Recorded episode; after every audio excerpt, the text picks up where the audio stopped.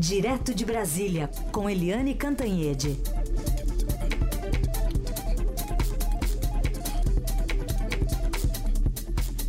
Eliane, bom dia. Bom dia, Raíssen, Carolina, ouvintes. Bom dia, Eliane. Bom dia de Copa do Mundo. Um, e a gente pode começar falando de São Paulo, do Brasil, tudo parado, com a respiração suspensa, também por conta do Mundial?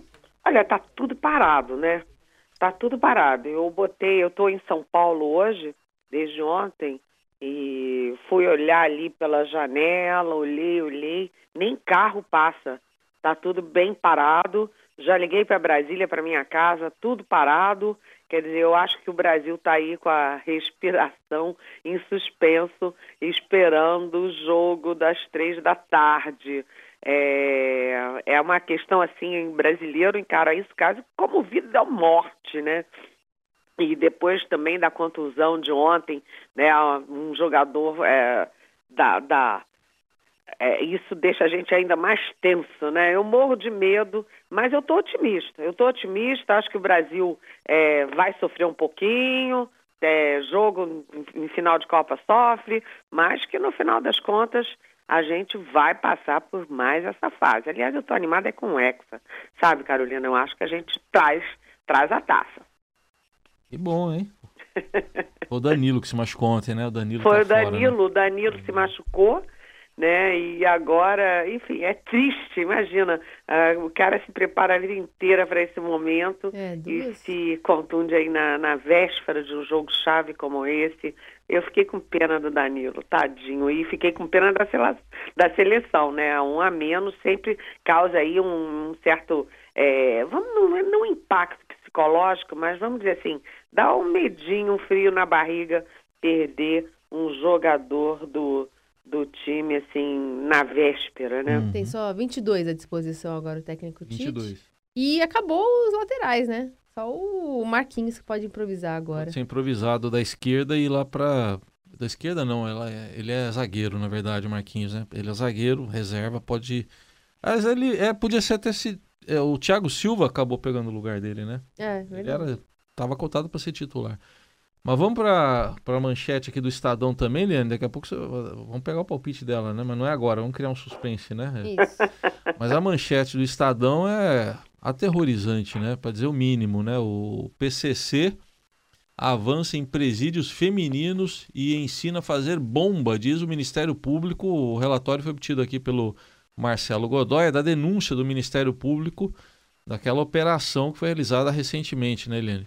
Olha, são 567 páginas, ou seja, foi um longo trabalho, um trabalho minucioso de investigação, de inteligência. Inclusive, o Marcelo descreve na reportagem que o PCC se comunicava por cartas que eram jogadas via esgoto e que os policiais eh, interceptaram essas cartas dentro do esgoto né, desinfectavam as cartas, liam e com isso eles foram fechando eh, o que está acontecendo.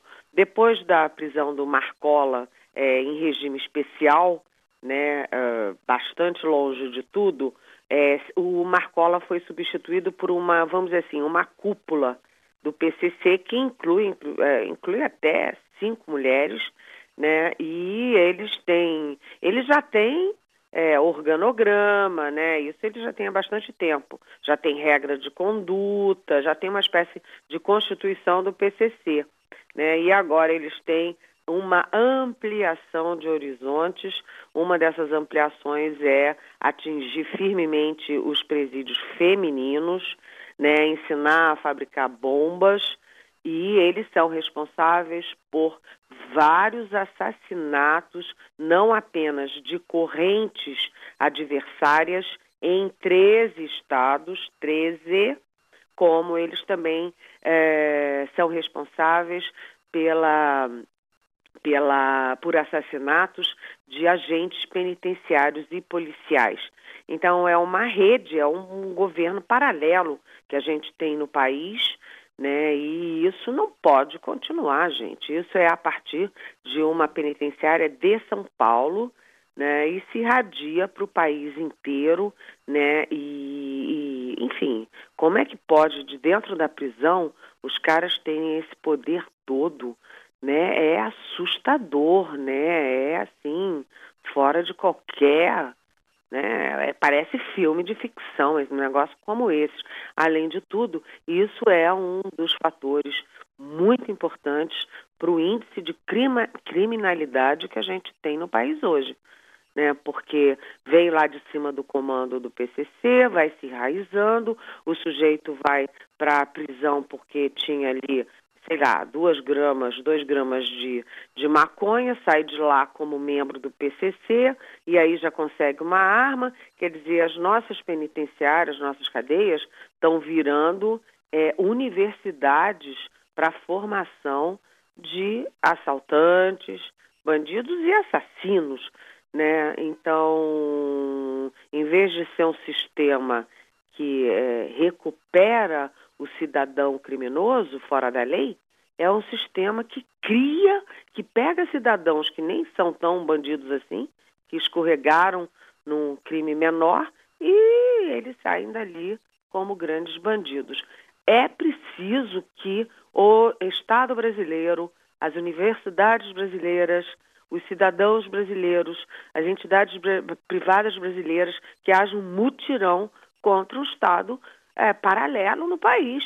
Isso é uma loucura. Essa, essa informação do Estadão de hoje é uma, uma informação para a gente recortar e discutir até em sala de aula o que, que é preciso fazer para acabar com um negócio como esses, né? Ô, Eliane, só para contextualizar, mais cedo eu fiz uma linha do tempo aqui, lembrei até em 97, quando eu mesmo cobri esses assuntos ainda, né?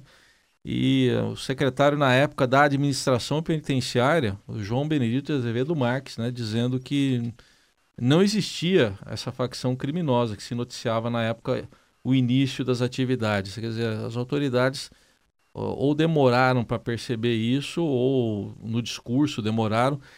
É, e o PCC foi avançando. Hoje é um partido político, praticamente, né? Mais do que um partido político, porque ele tem uma organização e ele tem um dinheiro que nem partido político tem. O PCC é, tem uma regra na, na, na polícia, é, na Polícia Federal e nas da, demais polícias, que é o seguinte: siga o dinheiro. Se você for seguir o dinheiro do PCC, o PCC tem muito dinheiro, muito dinheiro. Ele tem conivência com sistemas, é, não com o sistema financeiro, mas com entidades do sistema financeiro, com lavagem do, de dinheiro. É, é, é inacreditável. Quer dizer, você tem que cortar, asfixiar o PCC pela comunicação eles não podem ter comunicação. Tem que cortar a comunicação e tem que cortar o dinheiro. Sem dinheiro, morre o PCC. Agora, enquanto eles tiverem esse dinheirão todo, essas facilidades todas dentro da cadeia, essa coisa só vai piorar. E piora mesmo, né? Porque o índice de violência do Brasil, cá para nós, é fora de qualquer propósito, né? Bom, outra notícia que a gente repercute hoje também depois de nove meses de negociações e reviravoltas, a Embraer fechou ontem a venda de 80% da sua divisão de aviação comercial para a americana Boeing. O negócio cria uma nova companhia, avaliada em 4,8 bilhões de dólares, na qual a brasileira terá apenas 20% de participação. Com a venda, a Embraer receberá 3,8 bilhões e lhe restará apenas suas áreas de defesa e jatos executivos. O mercado financeiro reagiu mal ao acordo as, as ações da Embraer tiveram queda de 14%, pressionadas pelo risco político da transação. Isso porque há pouca clareza sobre o resultado da próxima eleição presidencial. Bom, falar sobre isso, tem lado bom e tem lado ruim? Tem. É, na verdade, uh, o mundo corporativo hoje, ele se move em grandes grupos, né? Grandes companhias. E esse movimento da Boeing com a Embraer é um resultado, é uma reação a, ao encontro da Bombardier, que é a empresa canadense que compete com a Embraer, e a Airbus, que é a empresa francesa que concorre com a Boeing. Então, Airbus e Bombardier se uniram e isso acendeu aí um sinal vermelho nas tanto na Embraer quanto na Boeing. E, além de tudo, uh, empresas chinesas estão crescendo muito na fabricação de, de aviões é, de ponta e também as empresas japonesas. Ou seja, o mercado está se sofisticando, está se ampliando e a Embraer, é, no cálculo da Embraer, era preciso que ela desse um passo adiante. E a Boeing também, que é a maior, né, a gigante do setor, viu que também não podia perder espaço. A Boeing só tem operações é, só tem fábricas de avião fora dos Estados Unidos em três países. O Brasil foi escolhido como quarto exatamente pela potência que a Embraer é, é se transformou no, na, no, na, nesse segmento de jatos executivos. E ah, houve uma grande discussão porque a Embraer envolve questões de segurança nacional e questões de, enfim, defesa nacional. Tanto que é a Embraer é um, um ponto é, decisivo aí nesse acordo que o Brasil fez com, com a hum, Suécia para a construção, para a fabricação dos Gripen que são aviões de combate aqui no Brasil. Né? A renovação toda da frota da FAB é feita com os Gripens da Suécia. Então, essa parte de defesa, ela fica preservada do acordo, mas o que todo mundo quer saber agora, né, ficou uma coisa assim, é bom e é ruim. Teve comemoração e teve chororô o tempo inteiro, porque agora é que vai decantar né, cada item do acordo. E uma das coisas importantes para a gente saber é o que, que acontece com os empregos da Embraer. O Brasil é um país complicado para, para esse tipo de negócio, porque tem o chamado custo Brasil, com impostos muito altos, com imposto e com burocracia de importação muito alta. A gente, quando vê é, fabricação de avião, a gente pensa logo na carcaça, né? Mas é, a indústria de aviação não tem só carcaça, tem é, os, os, vamos dizer assim, os, o cerne, o, o coração dos aviões, né, que dependem de grandes negociações internacionais. Não tem um só avião no mundo que seja integralmente feito por uma só companhia ou só uma joint venture. É, eles todos dependem de, é, de complementos de outras companhias, né? A própria Boeing trabalha em contato com a própria é, produtora da Gripen. Então, é, é preciso saber o que, que vai ser produzido no Brasil e o que, que mantém os empregos no Brasil. Os engenheiros estão felizes porque um acordo como esses significa que engenheiros brasileiros terão acesso à grande tecnologia da grande Boeing. Mas é, a gente sabe que é, uma, um empreendimento como esse não é feito só por engenheiro, né? Tem várias gradações de profissionais e várias empresas aqui, principalmente em São Paulo, que dependem diretamente da Embraer. Então, a gente precisa ver a questão dos empregos, o que, que há de garantia para o Brasil, para a tecnologia para o Brasil, para a manutenção de empregos, empregos no Brasil, porque isso é interesse nacional também. Muito bem, a gente começa a entrar agora no clima da Copa. A gente já tem na ponta da linha, lá em Belo Horizonte, o repórter Jonatas Cotrim, que fala pra gente como é que tá o preparativo para o jogo do Brasil de logo mais às três da tarde. Tem um jogão agora às onze também, mas o clima de Copa mesmo, todo mundo tá guardando esse jogo da tarde, né, Jonatas? Bom dia. É isso mesmo, Carol. Bom dia aí no estúdio, bom dia, Ryzen, bom dia a todos os ouvintes. O clima aqui em Belo Horizonte é de muita expectativa e ansiedade, mesmo para o jogo do Brasil. A, a expectativa é que a cidade pare para assistir esse jogo, os serviços públicos né, estão funcionando agora de 8 até e vão funcionar até as 2 da tarde. A BH Trans, que é a empresa que gere o funcionamento do trânsito aqui na cidade, já alertou para a, a, a, mudança de pico que vai de pico no trânsito que vai haver principalmente entre o horário de duas e duas e meia mais ou menos.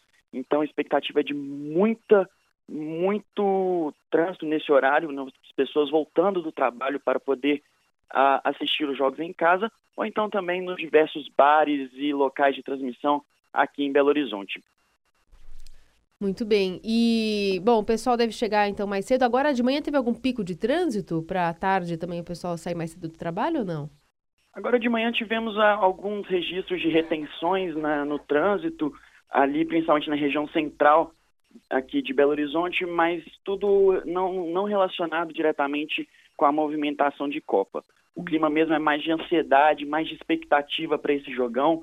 As pessoas já estão é, entrando no clima de Copa, como vem acontecendo ao longo de todo, ao longo dos jogos do Brasil, né? Foram entrando no clima, é, vestindo a camisa, camisas verde e amarela, saindo nas suas com bandeiras. Então, o clima é, por enquanto, de expectativa e ansiedade para esse jogão de logo mais. Muito bem. Jonatas Cotrim, lá de Belo Horizonte, falando conosco aqui no Jornal Dourado. Valeu, Jonatas. Obrigado. Boa tarde.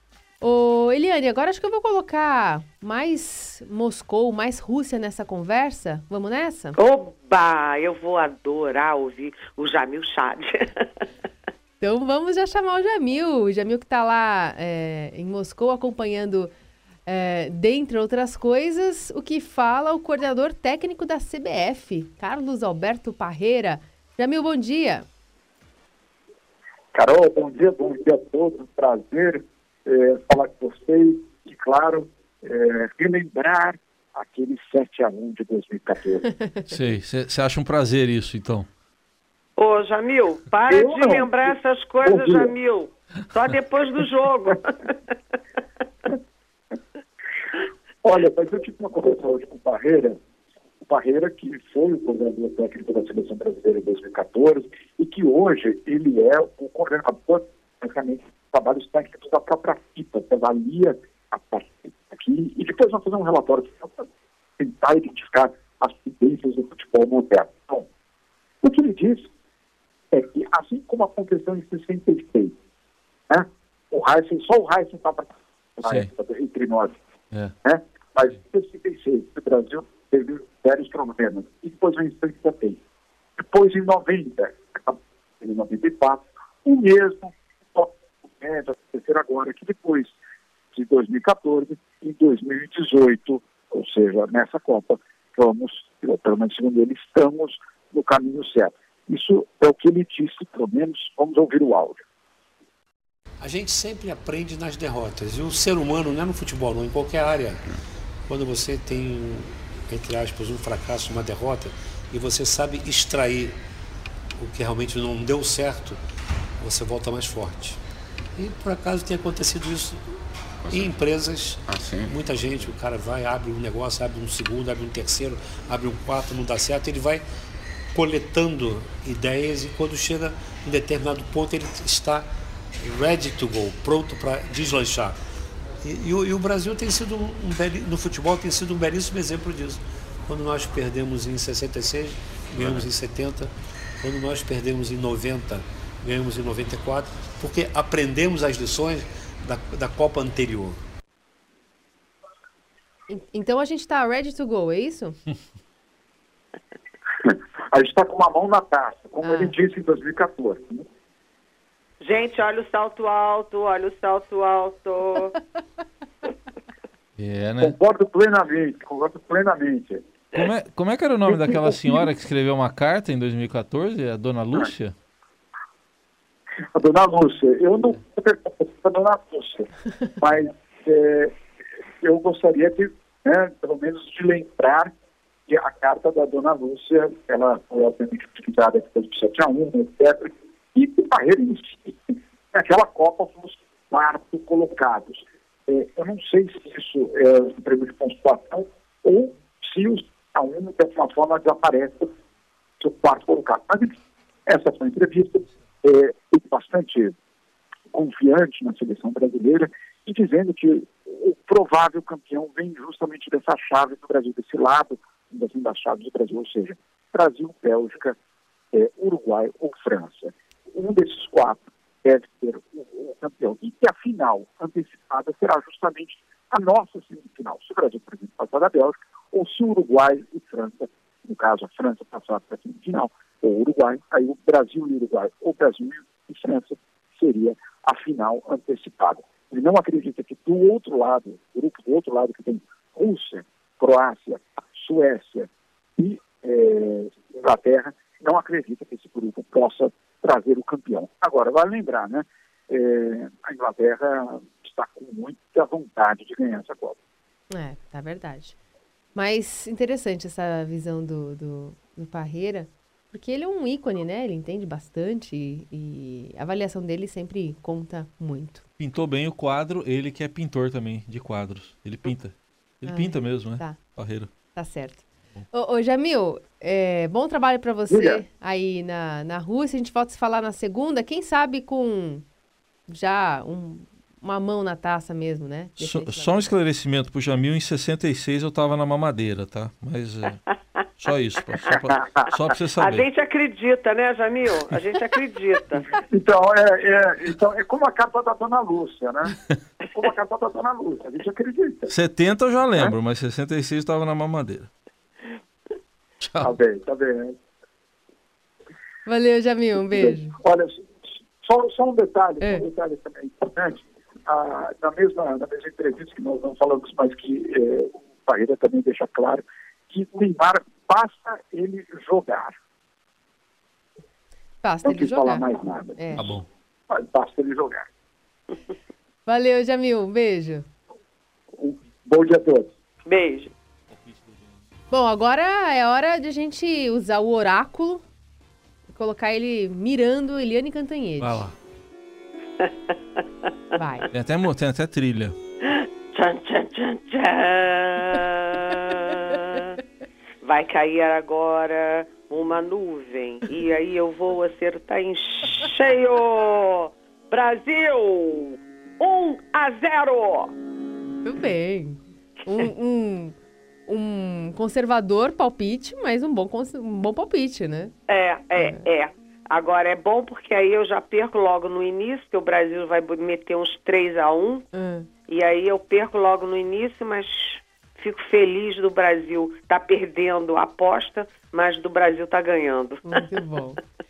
Ótimo, Eliane. Tomara que a gente tenha boas notícias depois para falar na segunda-feira aqui. A gente que continua com a programação especial do Eldorado nessa pré, é, pré-jogo da, da seleção vai acontecer às três da tarde, também com prestação de serviço aqui no Eldorado. Valeu e até segunda. Até segunda. Beijão e bom jogo para todos.